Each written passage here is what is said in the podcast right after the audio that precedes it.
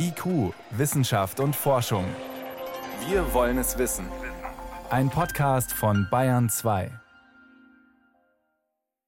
Homeschooling, Kinder mit Maske im Klassenzimmer, Lehrer auf Abstand im Unterricht. Die Sorge, das Coronavirus könnte in Schulen und Kindertagesstätten ein leichtes Spiel haben, die ist nach wie vor da.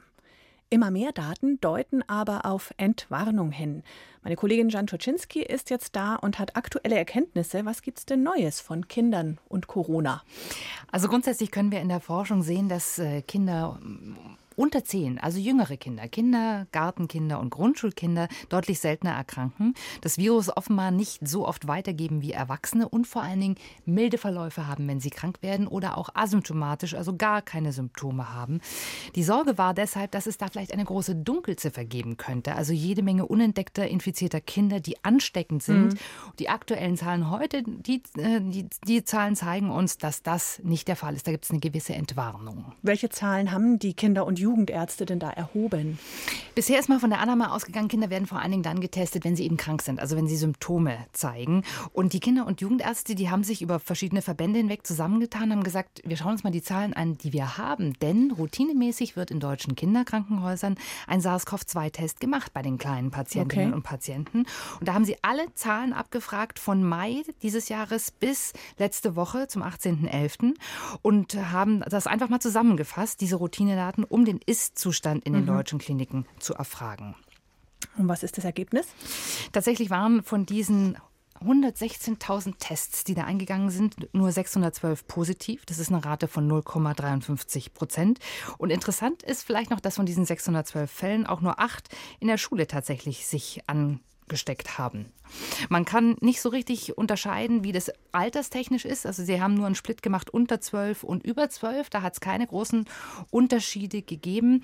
Und äh, klar ist auch, wenn man sich den Zeitraum nur von Oktober und November anguckt, wo die Infektionszahlen bei uns hochgegangen sind, äh, dann ist das auch leicht angestiegen unter den Kindern, aber eben tatsächlich äh, in ganz geringem Maß. Also die Botschaft mhm. war im Prinzip an die Lehrer, keine große Angst im Unterricht zu haben. Die Gefahr ist eher im Lehrerzimmer und nicht im Klassenzimmer. Okay, aber es gibt ja trotzdem andere Studien, die das anders sahen. Die Frieda-Studie vom Helmholtz-Zentrum in München zum Beispiel, da hat es deutlich mehr Antikörper bei Kindern im Blut gegeben, wurde festgestellt. Wie passt das jetzt zusammen? Also tatsächlich äh, sind das unterschiedliche Erhebungen, denn eben Antikörper bildet ja der Körper, wenn er eine Infektion überstanden hat. Äh, da waren die Zahlen tatsächlich etwas höher.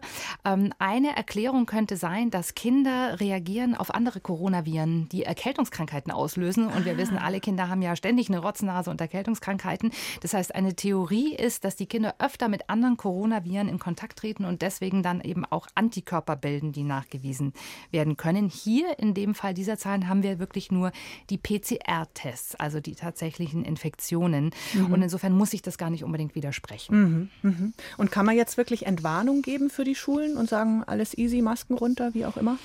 Naja, ich würde nach Alter differenzieren, denn das ist tatsächlich ja auch eine Schwäche jetzt dieser Erhebung, aber die Studienlage international und auch das, was in Deutschland geforscht wird, zeigt uns eben schon, äh, die Kinder in der Grundschule, in der Kita, da gibt es kein größeres Infektionsgeschehen. Also wir hatten eine Studie in Hessen, da wurden 800 Kita-Kinder getestet, keine Infektion.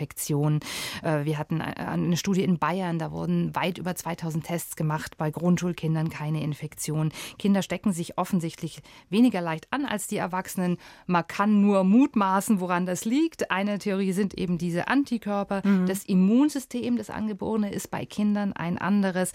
Sie haben offensichtlich auch weniger von den Rezeptoren, über die SARS-CoV-2 eintreten kann in die Zelle. Aber ganz genau äh, wissen wir das nicht. Etwas anders sieht es natürlich aus bei den äh, größeren Kindern und bei den Jugendlichen. Die verhalten sich äh, infektionstechnisch letztlich ganz ähnlich wie wir Erwachsenen. Und insofern muss man da dann auch andere Konzepte sich für die Schulen überlegen. Heißt Fazit, Grundschule, weiterführende Schulen oder insgesamt? Fazit ist auf jeden Fall, Kinder sind per se nicht unerkannte Virenschleudern. Das ist eine wichtige Erkenntnis. Sie haben weniger Probleme als Heranwachsende mit der Pandemie.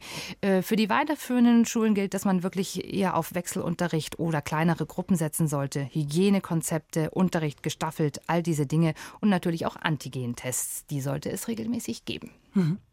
Kinder sind bei Corona anscheinend kein wichtiger Übertragungsweg und stecken sich auch deutlich seltener an als Erwachsene. Die Erklärungen dazu kamen von meiner Kollegin Jan Troczynski. Vielen Dank. Sehr gerne.